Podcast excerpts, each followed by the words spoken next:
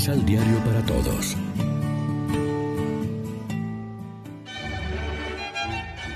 Proclamación del Santo Evangelio de nuestro Señor Jesucristo, según San Mateo.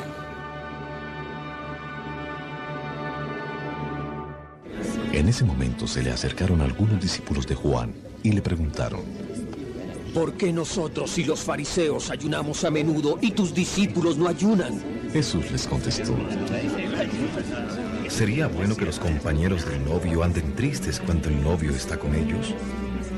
Vendrán días en que el novio les será quitado, entonces ayunarán. Lección Divina Amigos, ¿qué tal?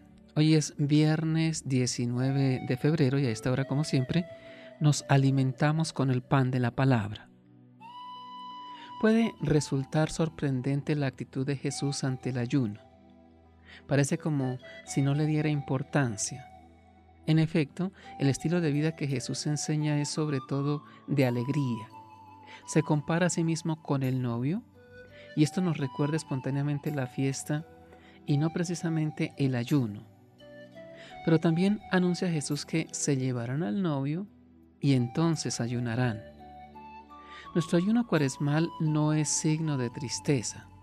Tenemos al novio entre nosotros, el Señor resucitado, en quien creemos, a quien seguimos, a quien recibimos en cada Eucaristía, a quien festejamos gozosamente en cada Pascua.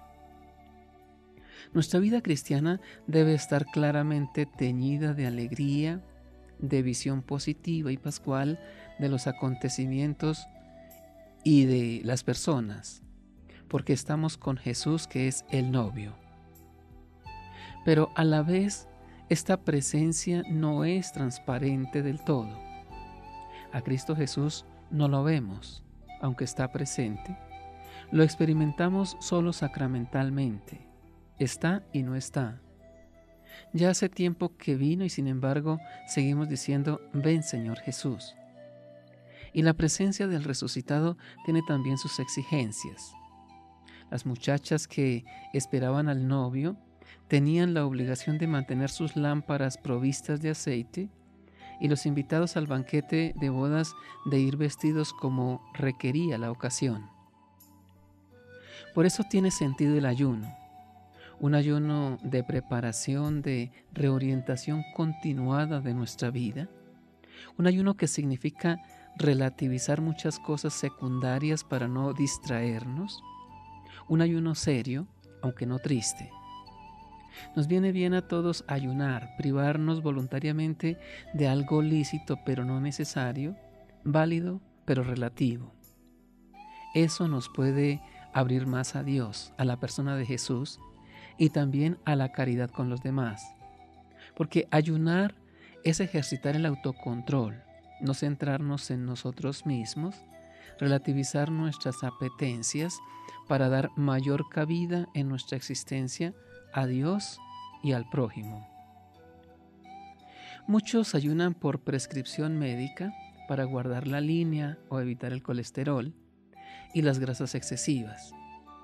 Los cristianos somos invitados como signo de nuestra conversión pascual a ejercitar alguna clase de ayuno en esta cuaresma para aligerar nuestro espíritu y también nuestro cuerpo, para no quedar embotados con tantas cosas, para sintonizar mejor con ese Cristo que camina hacia la cruz y también con tantas personas que no tienen lo suficiente para vivir dignamente.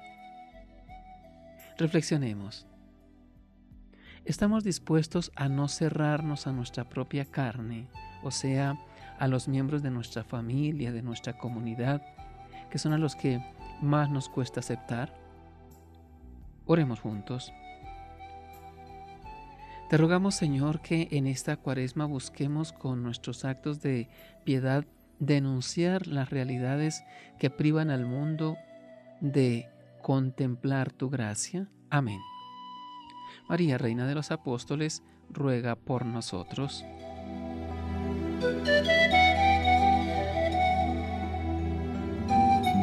Complementa los ocho pasos de la Alexio Divina adquiriendo el emisal Pan de la Palabra en Librería San Pablo o distribuidores.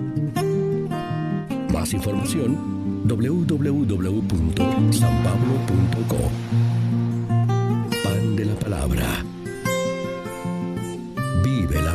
Pan